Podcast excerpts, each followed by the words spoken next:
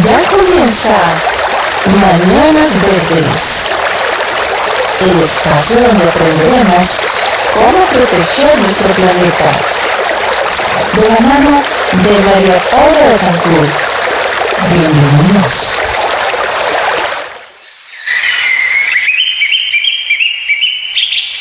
¿Qué de mundo queremos dejar a quienes nos sucedan? Lo que está en juego es nuestra propia dignidad. Somos nosotros los primeros interesados en dejar un planeta habitable para la humanidad que nos sucederá. Papa Francisco. Ama la tierra en que naciste. Escucha todos los domingos de 10 a 11 a.m. Tiempo de Colombia. Mañanas Verdes. Mañanas Verdes. Conducido por María Paula Betancourt, un espacio dedicado a proteger nuestro planeta. Recuerda, el cambio comienza por todos. Solo por Radio Tuya. Tuya por siempre. Dirección General, Lucía Joana García.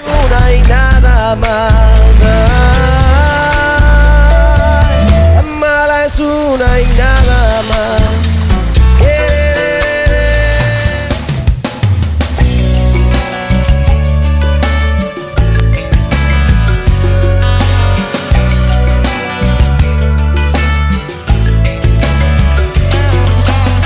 Hola oyentes, muy buenos días. Les damos la bienvenida a Mañanas Verdes. Como siempre, un nuevo programa cada domingo, recargados después de una semana de descanso y una semana de reflexión.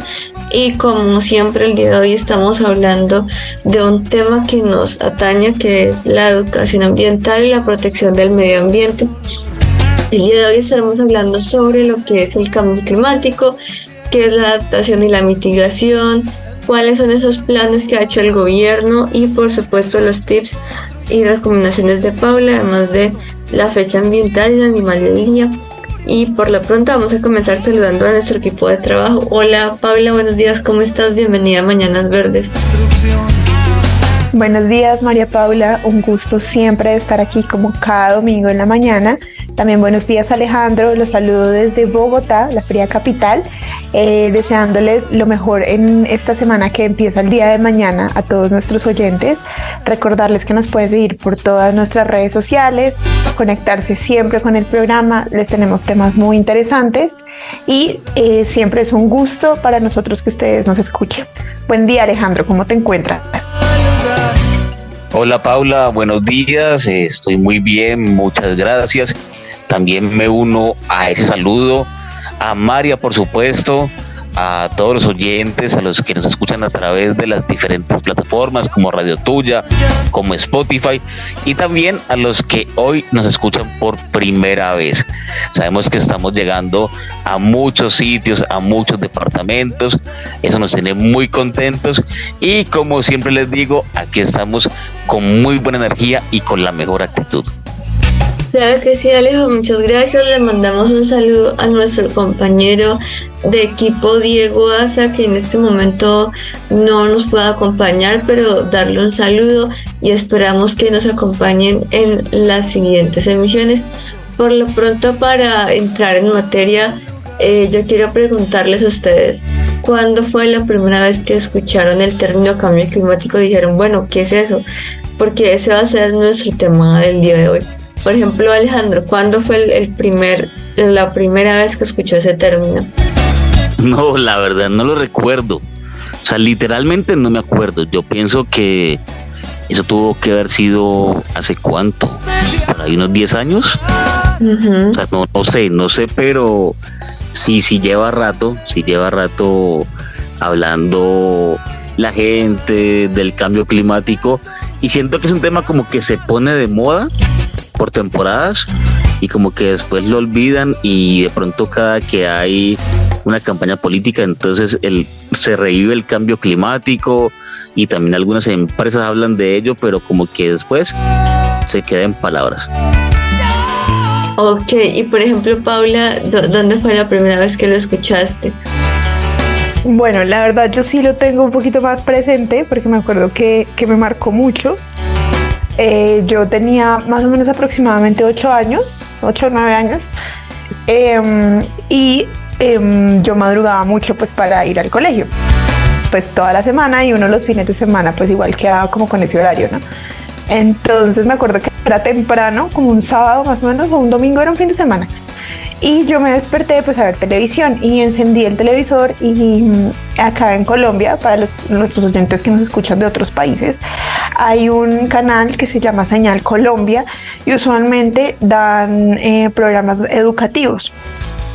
En esa época estaban dando un documental sobre el cambio climático precisamente y estaban hablando de la capa de ozono, el debilitamiento de la capa de ozono y que ya existía eh, un hueco más o menos en el polo norte del tamaño de un país como México y que estaban entrando los rayos UV directamente em, a la Tierra. Pues también para nuestros oyentes que no saben, la capa de ozono es como un eh, protector de los rayos UV lo que hace es debilitar la intensidad.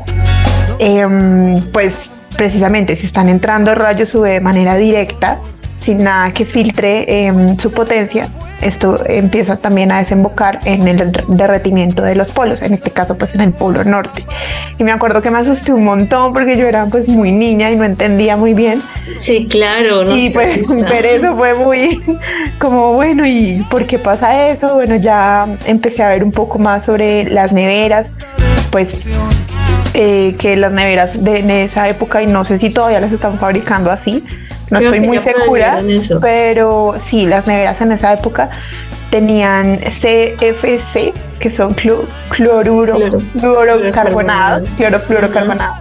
Básicamente son compuestos anticongelantes que evitan, eh, perdón, sí, mentira, es para facilitar el, congelamiento, el proceso de congelamiento y pues eh, para la conservación de los alimentos. En esa época las neveras las fabricaban así, entonces dejar abierta la nevera, por eso decían que cerráramos la puerta de la nevera y, bueno, el punto es que eso expedía uno, em, liberaba gases de emisión a la atmósfera y eso era una de las causas por las cuales la capa de ozono se debilitaba. También hablaron en el programa sobre los spray eh, los desodorantes en spray, bueno, casi todo en spray, que también liberaba este tipo de, de compuestos, pero pues para mí fue completamente chocante, recuerdo pues la verdad yo era muy niña, no entendía, me asusté un montón, sentí que los íbamos a quemar todos, bueno, en fin.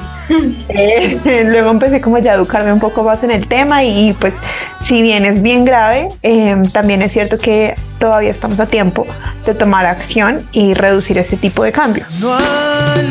Pues bueno, muy bien, claro que sí, yo comparto tu experiencia un poco porque pues en el colegio nos ponían a leer todos los días una noticia y teníamos que buscarla. Entonces decía como que el calentamiento global está afectando el planeta, más o menos decía eso el titular.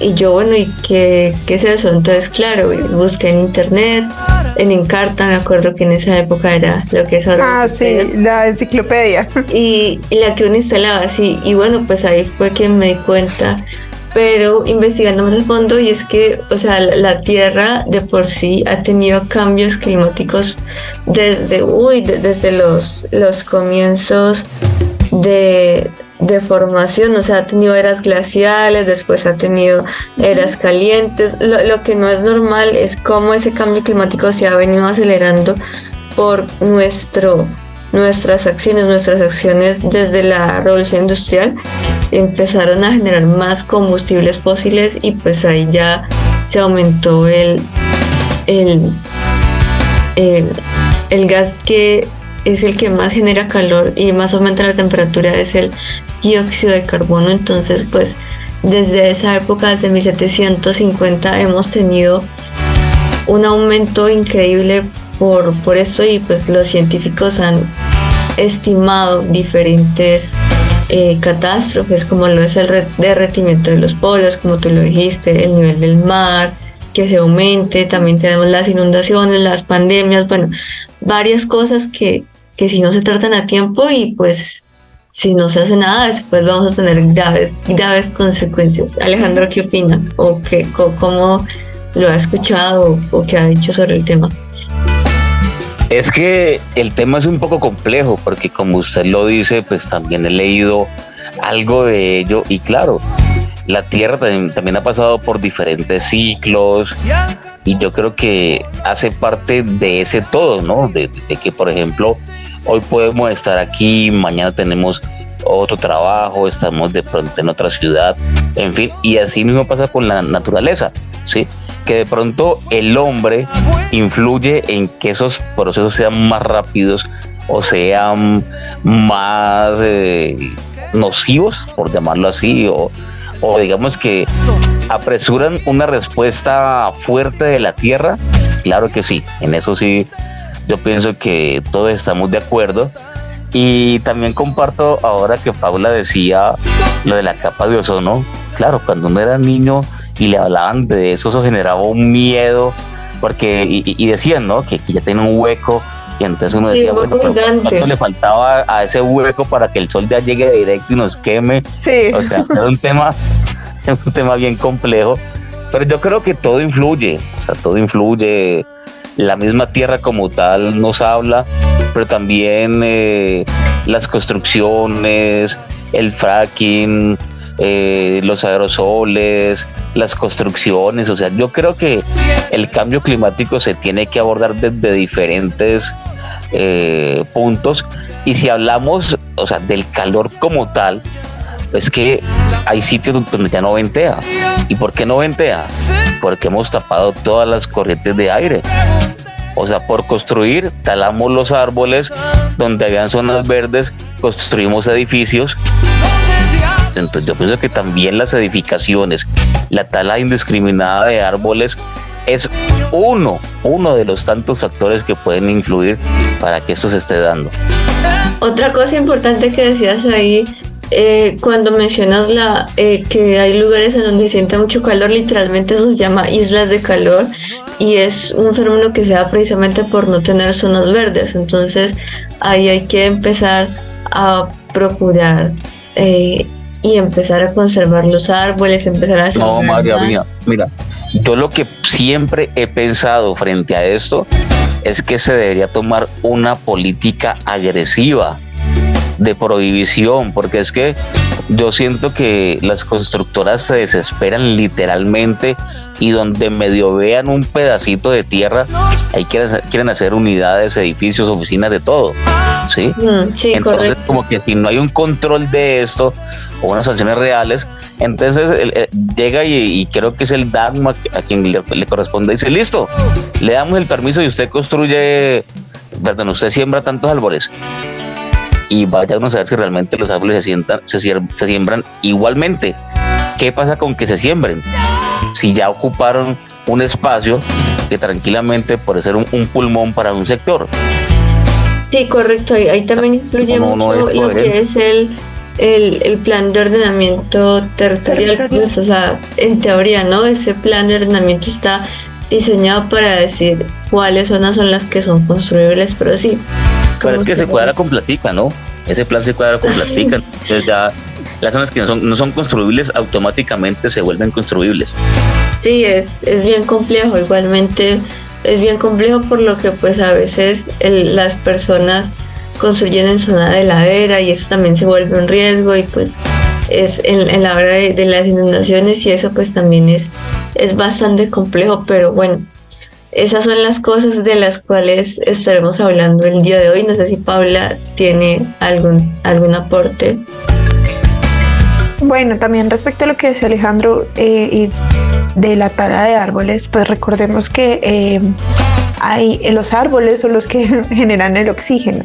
Y mm, bueno, no solamente tala eh, de árboles como unidad, sino bosques para ganadería. Realmente en los bosques es uno de los sumieros, bueno, realmente el sumiero de, de dióxido de carbono, como comentabas, más grande es el océano. Y después de los océanos vienen pues los bosques. Si talamos árboles de manera indiscriminada y sin tener en cuenta pues cierto tipo de, em, pues de parámetros, em, estamos em, reduciendo la cantidad, bueno, aumentando más bien.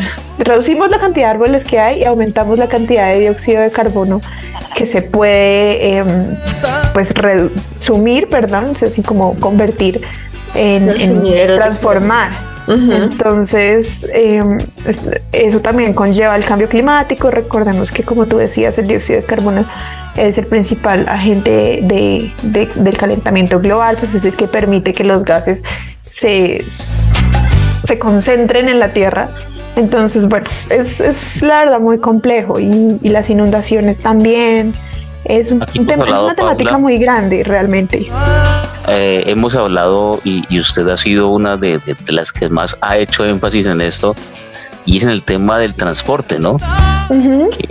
Aquí en este país y, yo creo que, en esta cultura occidental, en, esta cultura de Sudamérica, eh, el carro es, mejor dicho, o sea, hay gente que, que, paga el, tema del pipiplaca porque dice, no, es que yo sin carro no puedo.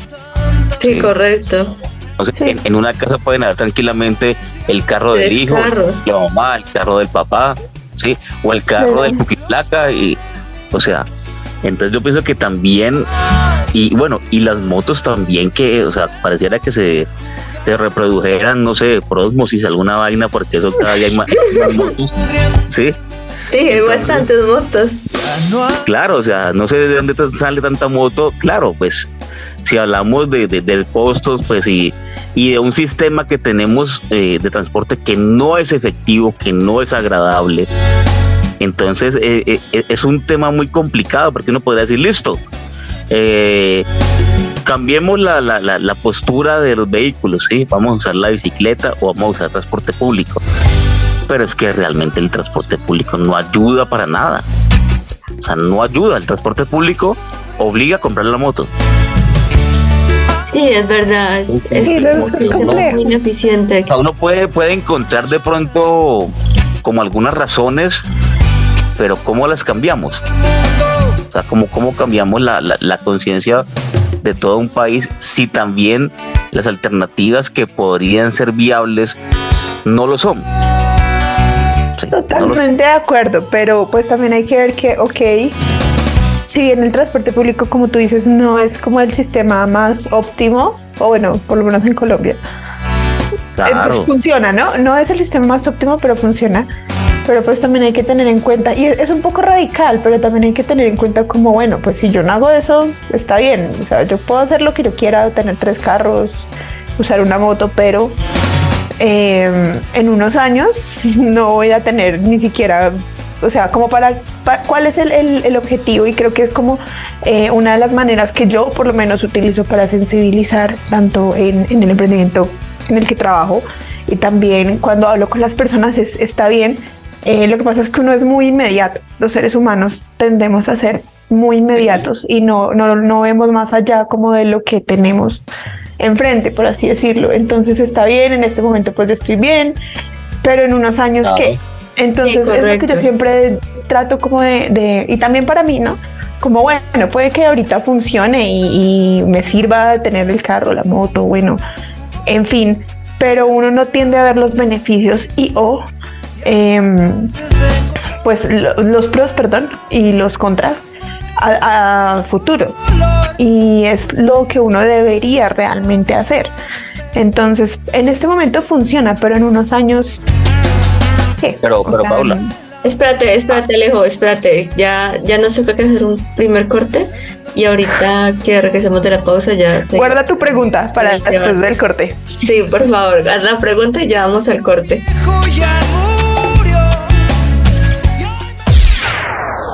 Tomémonos un minuto para salvar el planeta.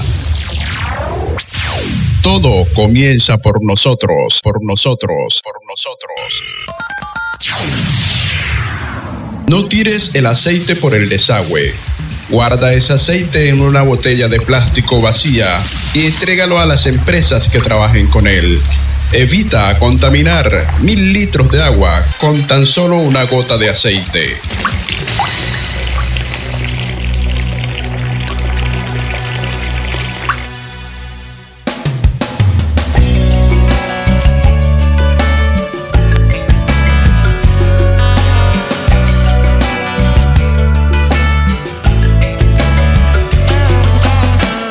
Bueno, mi bien queridos oyentes, continuamos en Mañanas Verdes con nuestro debate sobre cambio climático y antes del corte, Alejo nos tenía una pregunta, Alejo, adelante.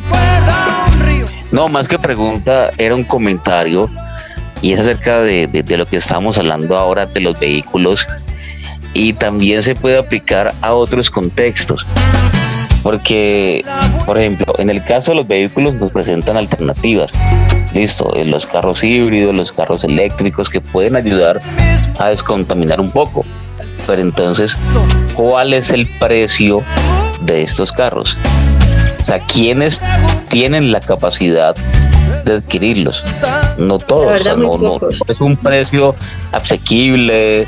Si hablamos de marcas para, para entrar en, un contexto más aproximado, digamos, eh, un carro asequible puede ser un Spar, ¿sí? un, carro de gama baja o un carro de gama media como todos los que encontramos, salimos a la calle y, encontramos muchos carros que, entre comillas, pueden ser asequibles. Pero, ¿cuáles son los carros híbridos? Ya están en un promedio de carros de gama alta o de, de media alta, que tranquilamente pueden estar por encima de los 100 millones. Sí, es verdad. Y de ahí para arriba. Entonces, entonces, o sea, como que a veces dicen, ah, no, sí, claro, hay que emigrar a esto. Pero en una economía que está tan golpeada, que la simple comida está súper cara y nadie está hablando de esto, o sea, solamente se, se queda en comentarios de pasillo entre nosotros, pero hasta ahora escucho a los políticos hablar de mil cosas y no escucho hablar, por ejemplo, de que la comida está realta, de que los carros están muy caros, de que los arriendos están muy caros, de que las propiedades están muy caras. O sea, el, costo de vida, no estoy hablando de riqueza, estoy hablando de, una vida normal, está muy alto. ¿sí? Entonces, cuando presentamos alternativas para mejorar el medio ambiente, pues nos encontramos que esa alternativa es mucho más costosa que la media que sigue contaminando. Sí, correcto. Y como decía ahora, puede aplicar a cualquier contexto. Yendo al, tema de los restaurantes, que el licopor, listo. Entonces, ¿cuál es la forma práctica de que me manden un domicilio y que no me pidan muchísimo más por el almuerzo? De hecho, ahorita ya te piden, ¿no? Porque la última vez que yo pedí un domicilio para llevar, me cobraron como mil pesos el empaque, o sea, el, el licopor. Correcto, pero sigue siendo helicopado. Entonces dice, ah, no, es que hagámoslo este material. ¿Y cuánto cuesta? Eh, cinco mil pesos, diez mil pesos más. No, sí, no es. O sea, la economía no, o sea, no es tacañería, no, no, no es tacañería, sino que estamos realmente en una economía muy complicada y como decía ahora, los gobiernos llegan y en campaña hablan del cambio climático y del medio ambiente y todo esto. Pero realmente, ¿qué se está implementando que sea asequible? O sea, que, que, uno no le toque que invertir más, por ejemplo, por un producto orgánico. Sí, que no, le toque a uno que invertir más por generar un cambio. Entonces, cuando, cuando usted tiene que pagar más en una economía tan golpeada, ese cambio se queda solamente en buenas intenciones. Pues bueno, ya hay varias cosas y yo creo que, pues como usted lo dice, sí, es, es un buen punto a tratar porque sí es, es correcto que, por ejemplo, los empaques eh, biodegradables son más costosos que los normales, eso sí, pero también ahí hay que ver eh, los procesos productivos, ¿no? Porque recordemos que, por ejemplo, eh, los autos y, por ejemplo, los, los carros híbridos no se hacen a gran escala, o sea, precisamente estamos tratando de, de, migrar. Ahora también es cierto que debemos fijarnos, y esa es otra cosa que, los gobiernos deben hacer, y es, em, lo, digo porque yo trabajo en una entidad pública y a veces el gobierno se pone metas muy ambiciosas que decimos ni con todos los esfuerzos los va a poder alcanzar. O sea, ¿por qué lo digo? Porque nosotros normalmente tenemos diferentes cosas y diferentes metas. Ahora, por ejemplo, y no es más el caso de Colombia, ya estamos en el 2023, nos quedan siete años para reducir las emisiones de carbono a la mitad, al 51% a nivel nacional. Y eso que nosotros generamos muy, muy pocas emisiones. Pero igualmente estamos generando ahorita, entonces nos toca que empezar a trabajar de la mano con las empresas, con el sector eh, empresarial, con el sector transporte, con el sector alimenticio, para poder ah, generar esas emisiones. Y pues yo pienso que esa es una de, las recomendaciones, que o sea, que a veces menos es más, a veces yo pienso que, que debemos ir paso a paso y sobre todo para la, adaptación y la mitigación del cambio climático, que son dos conceptos diferentes, porque listo, en la adaptación tú ya sabes que ya el daño está hecho, ahora ya es ver cómo me voy a adaptar, cómo me voy a, por ejemplo, en las zonas costeras. Yo la semana pasada estuve eh, en Buenaventura y es muy difícil la vida ya porque allá no hay agua potable, o sea, no, no hay un servicio de agua constante, entonces tú dices, o sea, esto es real y aquí es, o sea, listo, la gente se adaptó porque pues ya, ya el, daño está hecho, pero nosotros tenemos que también mitigar. No sé, Paula, ¿qué, qué opina respecto al tema? Permíteme un momentico, María, es que, a, mí estos temas me, me, van como, como cambiando los ánimos, Paula qué pena, ya, ya le doy Tranquilo. La, posibilidad. Dale, dale, continúa. Lo, que pasa es que, mire, a mí me parece totalmente ilógico que en un puerto como lo es Buenaventura, que entra tanta plata, se la roben y no haya un servicio de agua potable o un servicio constante, un servicio bueno. O sea, a estas alturas de la vida en pleno 2023, como usted lo decía, María, en un pueblo donde entra prácticamente todo, o la gran mayoría de lo que movemos aquí en Cali, en el Valle y en muchas partes. O sea, sí, es, que es, algo que uno dice, ¿qué es esto? O sea, son realidades. o sea, eso va realmente en la conciencia del bayuno y en la conciencia de los colombianos, que por plata preferimos vender hasta el agua, porque es que ¿qué es el agua? El líquido vital. ¿Sí? Entonces, por, por, por gastarse la plata en, otra parte, por venderse, por venderle el agua potable a otra gente, a otras empresas, se queda un pueblo, ¿no? Que, el agua viene el lunes y, luego viene el miércoles o viene el viernes, entonces consigan tanques para que. No, o sea, no, tiene ningún sentido. Y eso es un tema de conciencia es un tema realmente de conciencia de los gobernantes o de quien le corresponda eso, que por llenarse de plata, o sea, como, como digo yo, hacen la del vivo, ¿sí? Porque el tema, el, el tema del aire también es muy complejo y claro, ahorita nosotros respiramos, no nos damos cuenta, pero cuando sintamos que realmente el aire está bien pesado y como que nos cueste respirar, ahí se van a decir, uy muchachos, alerta y esto, lo otro pero ya que, como decías, el daño, el daño está hecho. Sí, por eso debemos trabajar más en, como en mitigar, ya que estamos a tiempo. Y pues para darle la palabra a Paula, me gustaría saber ya qué, qué opina al respecto. Bueno, eh, si bien es cierto que eh, es muy importante como el, cambio de hábitos, siempre he sido como muy partidario de que el cambio empieza en uno. Entonces, y no solamente como en tema de cambio climático, sino en todo. Por ejemplo, o sea, yo por lo menos trato de ser como muy correcta en, muchas cosas. Obvio, em, no, no, soy perfecta, pero trato de ser muy correcta en, varias cosas. Por ejemplo, yo no boto basura en la calle, yo no em, trato siempre de pasar los eh, como el, semáforo por la cebra. O sea, ese tipo de acciones, porque eh, precisamente uno no puede esperar que un gobierno no sea corrupto o que no haga cosas bien, por ejemplo, como Alejandro decía, como, bueno, el, plan de ordenamiento territorial se arregla con platica. Y es verdad, y no solamente el plan de ordenamiento territorial, sino muchas cosas. Eh, entonces, pues yo no puedo esperar como que un gobierno no sea corrupto si yo no soy corrupta tampoco me colo en Transmilenio. Eh, y pues suena bobada, pero realmente son estas pequeñas acciones las que generan conciencia y, cuidado ambiental y cuidado en muchas cosas. Entonces a mí siempre, he sido como muy... Em, eh, partidaria de que el cambio empieza por cada persona. Entonces, eh, esas, y esas pequeñas acciones realmente cuentan. La gente tiende a, a, desmeritar las cosas que no se ven a gran escala y no. O sea, las pequeñas acciones valen la pena.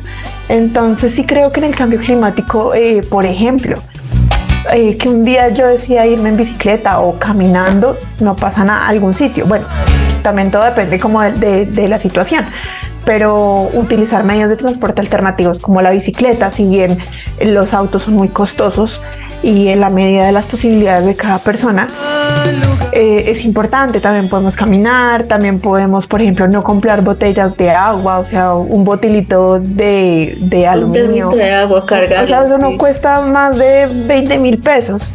Entonces, y pues realmente eh, eh, si uno hiciera cuentas de cuánto se ahorra es un montón, o sea, y, el agua es gratis. O sea, a ti te están cuando uno compra una botella con agua, te están cobrándose el plástico. O sea, los dos mil, tres mil pesos que cuesta, te están cobrándose el plástico. O sea, tú te puedes comprar un termito y, ahí vas llenando, recargando, recargando y pues es, es una pequeña acción, pero como decía, cuenta. Entonces, esto es como la importancia y también como nuestra meta un poquito es em, concientizar y sensibilizar a las personas sobre la importancia de las pequeñas acciones, las cosas que se pueden hacer desde, desde cada uno como ciudadano em, y, hacer ese pequeño cambio. O sea, eso cuenta también, por ejemplo, ser muy responsable en, el consumo. Es verdad. Em, hay, y hay muchas alternativas o sea, sí hay muchas alternativas que es verdad, son muy costosas y, son para las, personas que pueden acceder a ellas, pero hay otras que, no, no lo son tanto. Por ejemplo, también existe em, esto de, ahorita en, Bogotá por lo menos, no sé en otras ciudades, pero en Bogotá existen alternativas. No, todavía no lo he dicho. En Bogotá existen alternativas, por ejemplo, para em, compra de ropa que que viene de... Ay, de polímeros, si no estoy mal. Bueno, el punto es que hay, varias marcas que están realizando ropa eh, reciclada con biopolímeros. Sí, ropa con biopolímeros, sí, sí, sí. Y no es costosa realmente. También hay alternativas de ropa de segunda. Yo sé que pues esto no es para todo el mundo, pero también es un, una pequeña, un pequeño granito de arena en respecto a, a, las acciones que comentaba. También, pues no sé si nuestros oyentes saben, pero me imagino que María Paula y Alejandro sí. Em, el fast fashion o la moda rápida, que eso también es altamente contaminante. O sea, por una prenda se pueden estar gastando litros de agua. Para, para, hacer una prenda y una prenda que no dura más de tres meses. Y por fast fashion me, me refiero a, marcas, eh, pues marcas, grandes marcas de ropa que se dedican a esto. Y, uno también tiene que, yo siempre he sido como muy partidaria también de eso, uno también tiene que ser como muy consciente de las cosas que compra y los procesos que hay detrás de esto. Eh, pues también em, alentar a nuestros oyentes que compren local.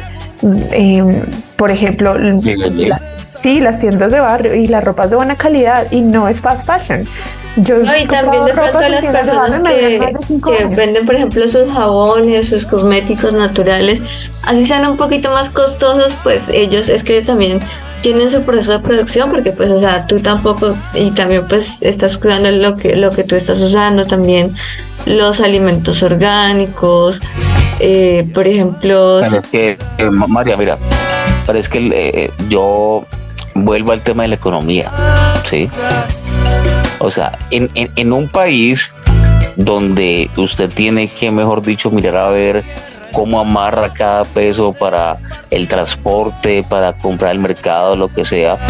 Cualquier cosita que a usted le cueste de más y sume una cosa, sume la otra, comienza a hacerle hueco. Entonces, eh, yo voy a eso, o sea, no, no de pronto a decir del por qué es más caro, ¿sí? Porque porque obviamente somos conscientes de que algo de calidad es más costoso, pero infortunadamente eh, en este momento la economía, eh, al menos en la mayoría de colombianos, está muy golpeada. No, sí, en eso sí estamos de acuerdo. Y eso no, no le a nadie, sino que sí te el, el problema es, y ya para ir al corte, es que, listo, sabemos que la economía está muy golpeada, que la inflación, que todo está muy costoso, eso nadie lo desconoce y lastimosamente cada día está peor. Pero es que o si, uno puede, o sea, digamos, personalmente a mí me gusta comprar cosas de calidad. Sí, entonces si yo digo, bueno, este alimento me va a hacer bien porque es orgánico, no importa que, que estos huevos sean más caros, uno los compre todo, si no puede hacerlo, de pronto puedes buscar otras alternativas, por ejemplo. Sí, lo que pasa es que yo también opino lo mismo. O sea, sí, de acuerdo en que la economía está muy golpeada y pues las personas ahorita tienden a ahorrarse cualquier cosa. Pero pues uno va a ver y, y es que ahí está también un poco como la mentalidad.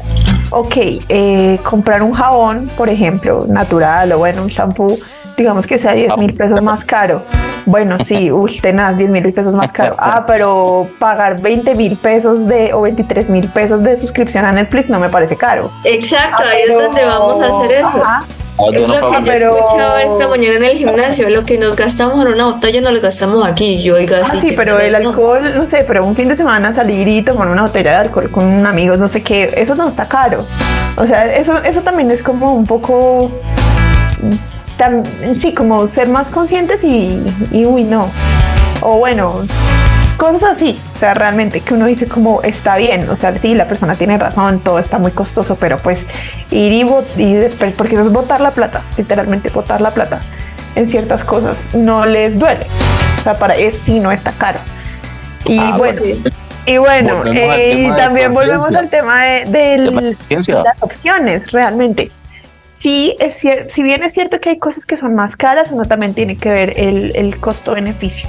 Y es cierto que, bueno, por ejemplo, eh, a veces hablando del tema de, sostenibilidad en, las prendas, por ejemplo, em, hay gente que compra zapatos muy baratos, pero pues se le van a dañar en tres meses. Eso no te dura, se te daña. Más en, algo que sea pues eh, de calidad sostenible, bueno, que tenga un, proceso de producción un poco menos em, contaminante y más amigable con el medio ambiente y me va a durar más. Entonces no está bien. Ahorita me estoy ahorrando, ahorita me estoy ahorrando, no sé, por, por decir algo, 30 mil pesos, pero pues eh, con el tiempo voy a volver a gastar y a gastar y a gastar, pues porque eso no es de calidad. Entonces también es como eh, un poco organizarse y entender bien cómo funciona em, la economía y, y, las cosas que uno compra y el tiempo de vida que tienen. Es un poco ser más consciente realmente, como informarse. Así es, es cierto la conciencia al, comprar. Nosotros por lo pronto tomamos una pausa y ya regresamos.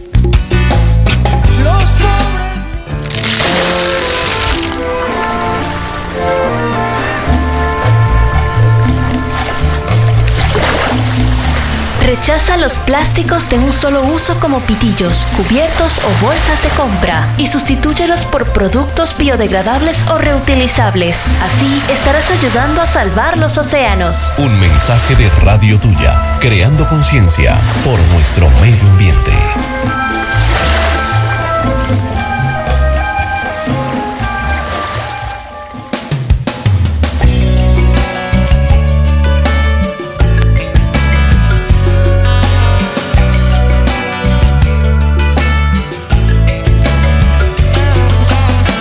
Bueno, muy bien, queridos oyentes, seguimos aquí en Mañanas Verdes. No se le olvide que puede seguirnos en nuestras redes. Estamos en Spotify como Mañanas Verdes.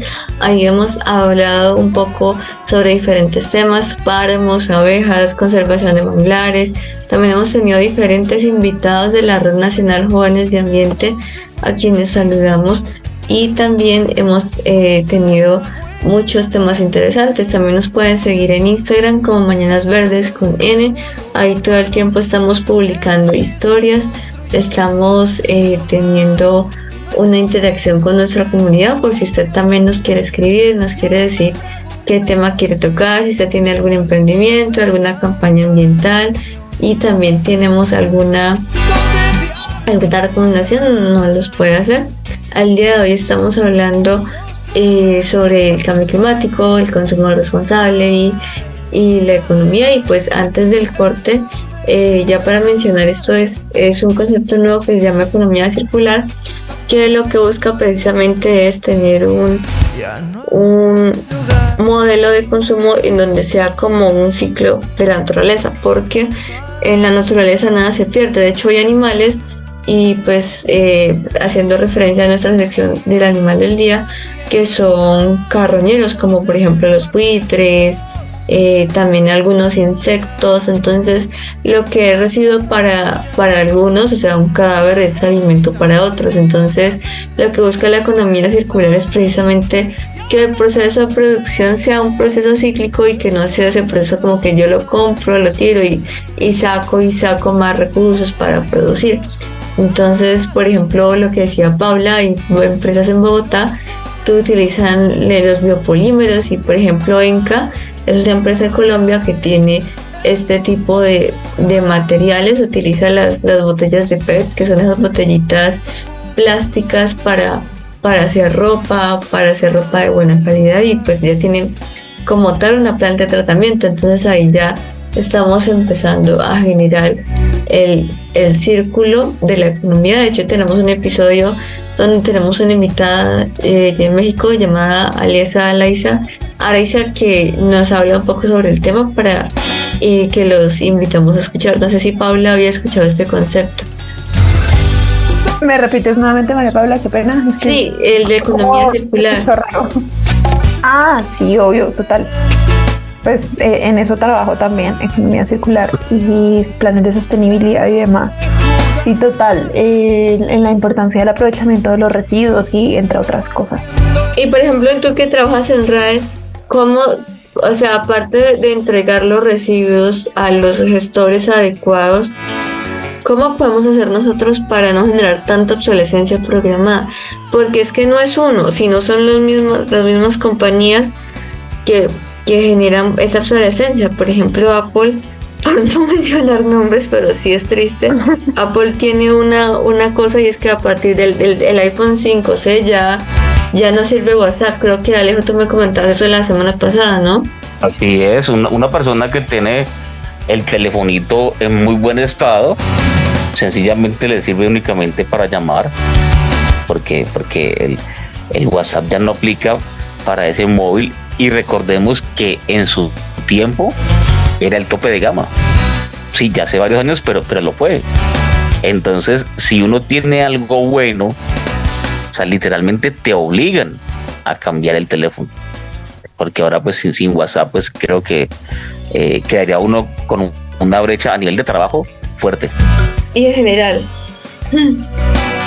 Sí, bueno, sí, em, sí en la obsolescencia programada tienen toda la razón, pero no sé si están como al tanto, pero hace unos días vi una noticia sobre, por ejemplo, Francia, si no estoy mal, ellos van a sacar una ley sobre que tienen que ampliar ese tiempo de obsolescencia programada. Entonces, bueno, también para explicar un poquito a nuestros oyentes, para los que no saben, la obsolescencia programada es cuando eh, una marca de tecnología, bueno, eh, persona, em, empresas que manufacturan cierto tipo de productos tecnológicos eh, ponen como una fecha estimada para que deje de funcionar. Entonces está la obsolescencia programada, pues este tipo de obsolescencia programada es más técnica y está la obsolescencia programada percibida, que es cuando tú como usuario, por ejemplo, compras un celular y a los dos años, eh, por lo menos yo tengo un celular desde hace más de dos años y todavía no funciona y aún no pienso cambiarlo. Entonces, em, pero este es un ejemplo claro compras un celular y a los dos años, aunque funcione, esté bueno y mm, esté en buen estado, quiero decir, tú ya sientes que no, que necesitas comprar un nuevo dispositivo, también un poco por el marketing de las marcas, valga la redundancia, y pues que es, es obvio, pues con cada em, nueva generación de celulares que sale, pues tiene más funciones, más cosas. Hola, usted compra algo, usted compra algo hoy, lo compro nuevo, y por ahí al mes no sé, eh, eh, el X10, por decir cualquier cosa. Sí. ¿sí? Ya te y entonces el, X11. al mes salió el X11, ¿sí? Y por allá los tres meses, en diciembre salió el X12. Sí, entonces. Que, todavía se ve nuevo, ya está por ahora nuevo, no, ya está viejo, ya, ya está desactualizado. Sí, ya está desactualizado, pero no, realmente, pues también en esa parte de la planeación eh, programada percibida, eh, sí creo que es como ya más nuevamente, es más trabajo de uno como, como comprador, eh, hacer como el ejercicio de, bueno, realmente de todas estas funciones yo que tanto uso. Entonces sí, es como, pues en esa parte, ¿no? Pues porque en la obsolescencia programada técnica como tal, pues ya es como otro, ya es otro tema. Pero bueno, lo que les quería comentar es que salió una ley hace poco en Francia sobre que las em, compañías de que manufacturan tecnología y demás tienen que aumentar su tiempo de obsolescencia programada y eh, tienen que hacer reciclaje. Entonces esto es una gran oportunidad pues para las empresas, por ejemplo, de reparación, que es algo que a mí me parece muy bueno. Yo por lo menos tiendo a hacer también mucho de reparar algo, no solamente en tecnología, sino en general. O sea, realmente para que yo deje de usar algo es porque ya de verdad saco la mano y no hay nada que hacer. porque yo trato de reparar todo. A la primera cosita ya Sí, ya hay que cambiarlo, no, uno tiene que buscar. Ya cumplió un ciclo. esa es una de las nueve R's que tiene la economía circular, que es reparar, porque también es, además tú estás alargando la vida útil. Pero sí, es, es verdad, qué bueno por, por esa ley y también pues porque hay muchas empresas, pues como, como tú lo dices, que son empresas que recogen netamente reciclaje electrónico y pues hay componentes que se pueden aprovechar y, y también pues, o sea, que, que son reusables, por ejemplo, las partes de una computadora, de un escritorio, nomás tú puedes armar una computadora de segunda con partes de, de otros y te va a funcionar, entonces es, es muy interesante y felicitar al país por expedir esa ley, Pablo. Sí, sí, totalmente de acuerdo. O sea, la importancia y que también hay oportunidades en esto. O sea, mm, no es, tiene como a ver esto como, ay, no, pero ahora pues ya no puedo comprar mis dispositivos. O sea, pues yo entiendo que hay personas que sí necesitan estar actualizadas, pero pues honestamente no todo el mundo necesita todas las funcionalidades que puede tener un iPhone y ni, ahí ni siquiera la gente sabe cuáles son todas las funcionalidades y cómo hacer uso de ellas. Exacto. Es, es como también como es conciencia, realmente es conciencia. Entonces sí es como un poco ser realmente consciente de qué es lo que estoy comprando, cómo es el proceso de, esto y aplica para todo, para todo lo que, para cualquier cosa que uno consuma, desde comida hasta tecnología, eh, ropa en general, los planes que uno hace también, cuál es, qué es, la, qué es como la huella de carbono que tiene cada cosa que yo compro, cada servicio que consumo y cada producto. A mí me gusta, Paula, cuando usted va a una tienda, eh, quiere comprar un artículo y le preguntan, ¿usted para qué lo va a usar? O sea, ¿para qué lo necesita? ¿Sí? Y conforme a la necesidad le ofrezcan alternativas. Eso me, parece interesante porque hay marcas que sí manejan ese concepto, ¿no? Esta línea es para tal cosa, esta línea es para otra. Entonces como que te dan un poquitico más que simplemente no, compra esto porque este fue el último que salió, esto es lo que está de moda. Sí, entonces me parece muy interesante eso. Y además, ahorita que Paula decía la huella de carbono, yo pienso que algo que nosotros debemos como que nosotros debemos hacer como personas es nosotros saber cuántas toneladas de CO2 generamos en la atmósfera, porque pues en las actividades, en el transporte, en la comida, eh, en las compras que hacemos, todo implica un proceso de transformación y pues se utiliza procesos que generan dióxido de carbono. Entonces, si nosotros sabemos cuántas toneladas estamos generando, eh, lo que tenemos que hacer es empezar a reducirlas y también así estamos aportando a reducir un poco los efectos del cambio climático. Es algo muy sencillo. Ustedes buscan un enlace eh, buscan en, en, nuestro Instagram, les vamos a dejar un enlace para medir la huella de carbono y es un test que toma pues unos 10 minutos, pero pues si se hace conciencia realmente sí funciona porque te preguntan eh, primero con quién vive usted, eh, si usted por ejemplo usa el auto, cuántas veces usa el auto, cuánto es su consumo de gasolina al mes. Entonces eso le obliga a usted a pensar y analizar, bueno, yo ya sé que estoy generando tantas toneladas, ahorita listo, ¿cómo lo mitigo? Y así mismo también deberían hacer las... Eso me parece muy interesante, es un tema, es un ejercicio interesante y que si lo hiciéramos y eso se, se volviese algo masivo, con seguridad tendría algún efecto, pero no, es, es, más importante pensar si Shakira ya se volvió a casar, si, si la, si la novia de Piqué antes era hombre, ese tipo de cosas son mucho más importantes, ¿sí? Porque e, eso es lo que se viraliza, eso es lo que nos llega a redes sociales. Pues tristemente, es lo que vende y es. lo que el mercado no exige, pero sí como, bueno, no, sí exige. No, sí te va llevando. Porque es lo que pues, las personas leen, entonces... Sí, es lo que las personas es, por, Yo siempre opinaba eso, hay que ser como muy conscientes, pues si es lo que yo más voy a leer, pues eh, las personas que monetizan con eso no van a decir que no, y es lo que van a hacer. Y entonces también es tratar de, generar que las personas tengan conciencia. Igual esto, de todas maneras, yo siento que vamos por un muy buen camino.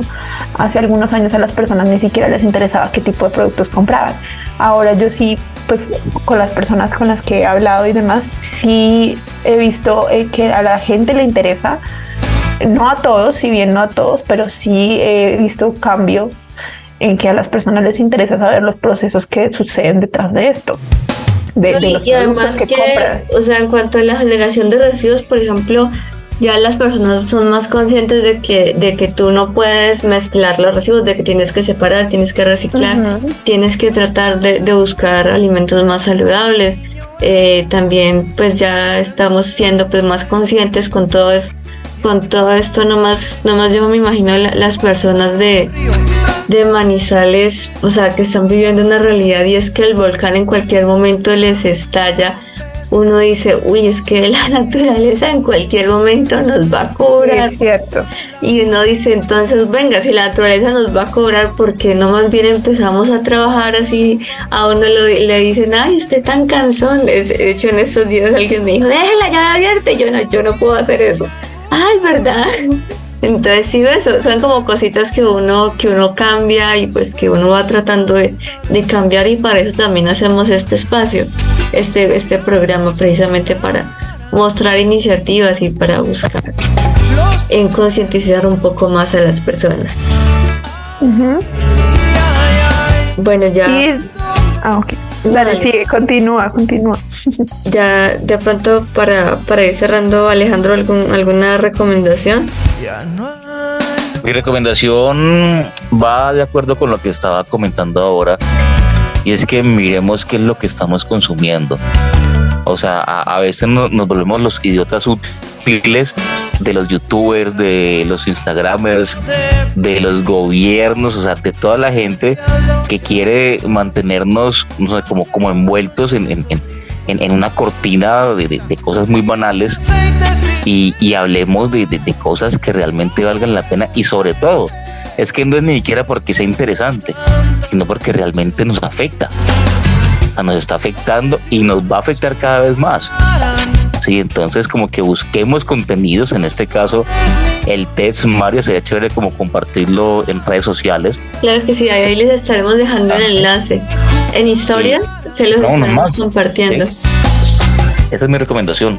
Busquemos contenidos interesantes y en este caso eh, informémonos más del cambio climático y de cómo, como decía Paula ahora, podemos hacer, eh, o sea, como poner el granito propio de nuestra parte, cómo podemos eh, mejorar y si cada uno comienza a hacerlo, pues obviamente es algo que se va a regar y de uno en uno, cuando nos pensemos, van a ser muchísimos.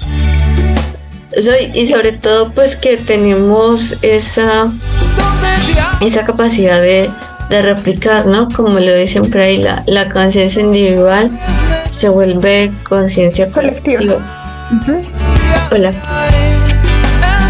Y, pues las pequeñas acciones son las que cuentan. Yo por mi parte, aparte de hacer el test, les invito también a que eh, vayan a las rendiciones de cuentas de las autoridades ambientales, porque pues a pesar de que pues han, habido problemas eh, y pues que como lo estábamos mencionando algunas cosas eh, tenemos una corrupción es increíble todo el trabajo de las autoridades de las personas que que trabajamos en autoridades ambientales, muchas personas trabajan por cumplir metas de planes de desarrollo, metas de, planes integrales de gestión de cambio climático, que son instrumentos que adoptan las ciudades para adaptarse y mitigar. Por ejemplo, Cali tiene uno que tiene 48 líneas de acción y nosotros como DACMA estamos eh, tratando de cumplirlo. Nomás el, esta semana la DIAN eh, implementó un piloto para volverse eh, distrito térmico, que es un edificio que funciona de manera eficiente eh, con la climatización, porque pues recordemos que eh, debido a más cambio climático, pues más calor y pues hay que buscar cómo adaptarse. Entonces, pues nada, invitarlos a que asistan a los eventos de rendición de cuentas y pues que, que colaboremos con los gobiernos y con las autoridades porque pues a pesar de, de las corrupciones y todo, siempre hay algo que, que, se puede hacer. No sé, Paula, ¿alguna recomendación para cerrar? Eh, bueno, creo que ya las he dado a lo largo del programa, pero pues puedo resumirlas nuevamente. Eh, la importancia de las pequeñas acciones, reitero, no botar basura en la calle, podemos usar transporte público, eh, eh, sí, pues para la gente que le gusta y que prefiere el transporte público, puede se puede utilizar el transporte público, pues no, si, por ejemplo, un fin de semana que no es tan caótico para las personas que tienen carro. Eh, también podemos hacer uso de medios de transporte alternativos, hay bicicleta, ahorita es, hay también monopatines. Eh, las patinetas eléctricas. Las patinetas eléctricas sí también y no son tan costosas como uno creería. Eh, también pues caminar. También eh, pueden podemos apagar las luces cuando no estamos en una habitación y no eso y pues que también tiene un beneficio económico si yo apago la luz pues no me va a llegar tan caro el recibo de la luz si yo cierro la llave mientras estoy cepillándome los dientes pues no me va a llegar tan caro el recibo del agua ese tipo de cosas eh, también podemos hacer compra de productos sostenibles como les comentaba también hay varios sitios donde ustedes pueden eh, comprar ropa que hay ropa de segunda de muy buena calidad que dura y también están generando un proceso, están haciendo una reducción en un, en un proceso de, que es contaminante como el de la ropa. También la compra de, su propio termo para que puedan llevar agua o su líquido y no estén comprando botellas de agua cada rato. Eh, podemos también desconectar los dispositivos que no estemos usando por ejemplo, no dejar conectado, no sé, toda la noche el televisor. Pues nada, no creo que vayan a ver televisión mientras duermen, se puede desconectar. Eh, todo ese tipo de pequeñas acciones tienen bastantes repercusiones y que a la larga es una acumulación de, de, acciones. Entonces a la larga puede que en, en, en, el, corto plazo no se vean reflejadas, pero a largo plazo sí. Y son muy benéficas.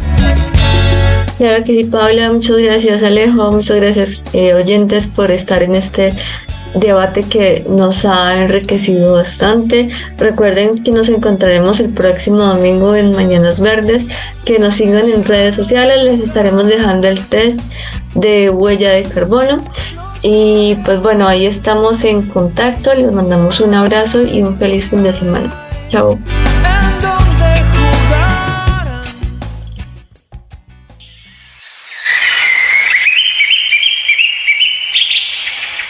De mundo queremos dejar a quienes nos sucedan? Lo que está en juego es nuestra propia dignidad. Somos nosotros los primeros interesados en dejar un planeta habitable para la humanidad que nos sucederá. Papa Francisco. Ama la tierra en que naciste. Escucha todos los domingos de 10 a 11 a.m. Tiempo de Colombia. Mañanas Verdes. Mañanas Verdes. Conducido por María Paula Betancourt, un espacio dedicado a proteger nuestro planeta. Recuerda, el cambio comienza por todos. Solo por Radio Tuya. Tuya por siempre. Dirección General, Lucía Joana García